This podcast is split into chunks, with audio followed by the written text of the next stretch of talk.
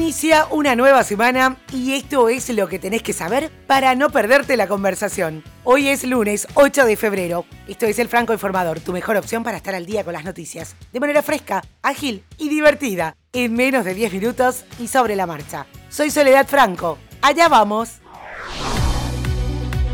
14 países en el mundo nunca conocieron el coronavirus, según un reporte de la Organización Mundial de la Salud elaborado a un año del inicio de la pandemia. Podemos empezar hablando de las Islas Cook compuesto por 15 pequeñas islas en el Pacífico Sur, a más de 3.000 kilómetros de Nueva Zelanda, lograron salvarse del coronavirus imponiendo una cuarentena de entrada obligatoria y una prohibición temporal a las embarcaciones en sus puertos, incluidos los cruceros.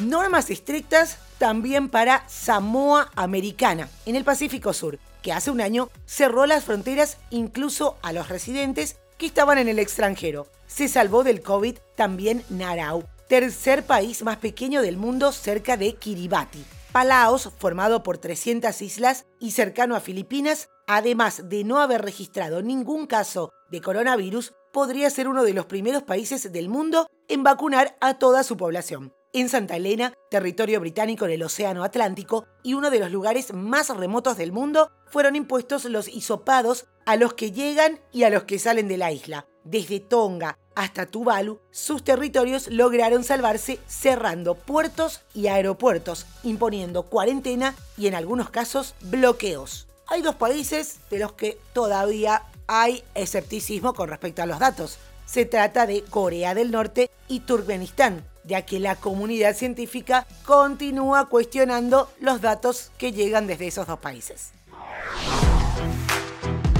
Y un total de 556.000 personas fueron vacunadas contra el COVID-19 en Chile, tres días después de iniciarse la campaña de vacunación masiva con adultos mayores, quienes se sumaron al personal sanitario que empezó a recibir la primera de las dos dosis en diciembre pasado.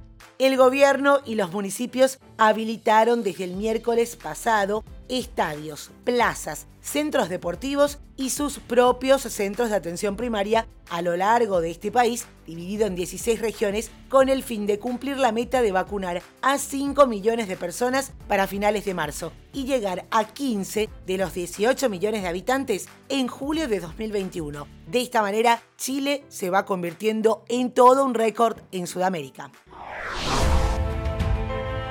Sudáfrica va a suspender el uso de las vacunas de AstraZeneca en su programa de inmunización, según informó este domingo el ministro de Salud, Sueli Macais. El ministro habló después de que datos de un ensayo mostraron que la vacuna de AstraZeneca ofrecía solo una protección limitada contra casos leves de la enfermedad causada por la variante 501i.b2 del coronavirus, identificada por primera vez en Sudáfrica. En su lugar, ofrecerán las vacunas desarrolladas por Johnson Johnson y Pfizer en las próximas semanas, mientras expertos consideran cómo se podría distribuir la vacuna de AstraZeneca.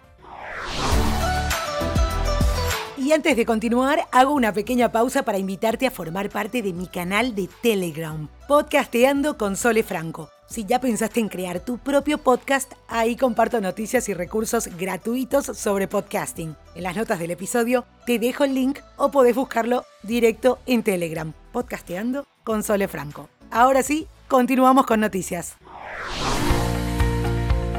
La Administración de Alimentos y Medicamentos de Estados Unidos, FDA, por sus siglas en inglés, emitió una autorización de uso de emergencia para el plasma convaleciente en investigación como tratamiento para el COVID-19 en pacientes hospitalizados como parte de los esfuerzos continuos de la agencia para combatir el virus. Con base en la evidencia científica disponible, la FDA concluyó, según describen en su memorando de decisión que está en inglés, que este producto puede ser eficaz para tratar el COVID-19 y que los beneficios conocidos y potenciales del producto superan los riesgos conocidos y potenciales del mismo.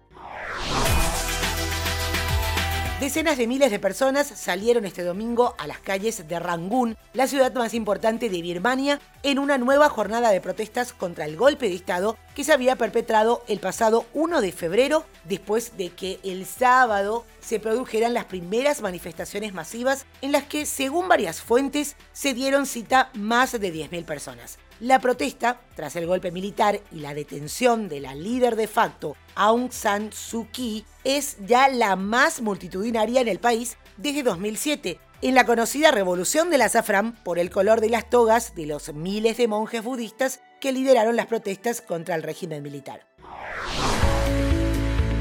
El Papa nombró por primera vez a una mujer como subsecretaria para el Sínodo de los Obispos. Se trata de la religiosa francesa Nathalie Becard, responsable del apostolado de los jóvenes en Francia, a la que designó para este puesto junto al sacerdote agustino español Luis Martín. Así lo dio a conocer la oficina de prensa del Vaticano en un comunicado. ¿Por qué esto es importante? Porque se trata de la primera vez que una mujer ocupa este cargo en la jerarquía católica, lo que confirma el interés del Papa en reivindicar el papel femenino en los vértices de la Iglesia Católica. ¿Qué pasó en el Mundial de Clubes? El Tigres de México venció a Palmeiras de Brasil y avanzó a la gran final del Mundial de Clubes que la FIFA está organizando en Qatar. Ahora Tigres disputará el título el próximo día jueves con el ganador del duelo entre el Bayern Múnich alemán, campeón de la UEFA, y el Al Ali egipcio, campeón africano, que jugarán hoy la segunda semifinal.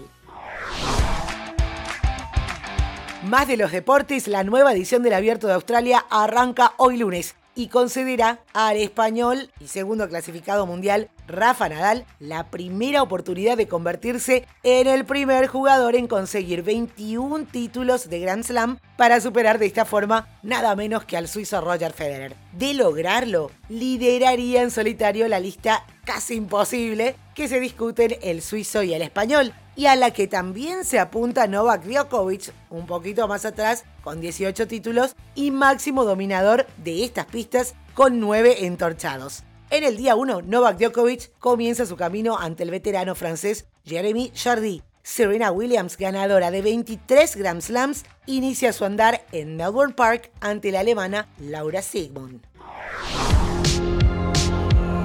Y nos vamos con la música de The Weeknd, que reveló su álbum de Highlights, incluyendo varios de sus grandes éxitos mundiales. Se pueden escuchar, por ejemplo, temas como Blinding Lights, I Feel It Coming, Starboy, Call Out My Name y más. Este domingo, el artista canadiense fue protagonista nada menos que del Super Bowl.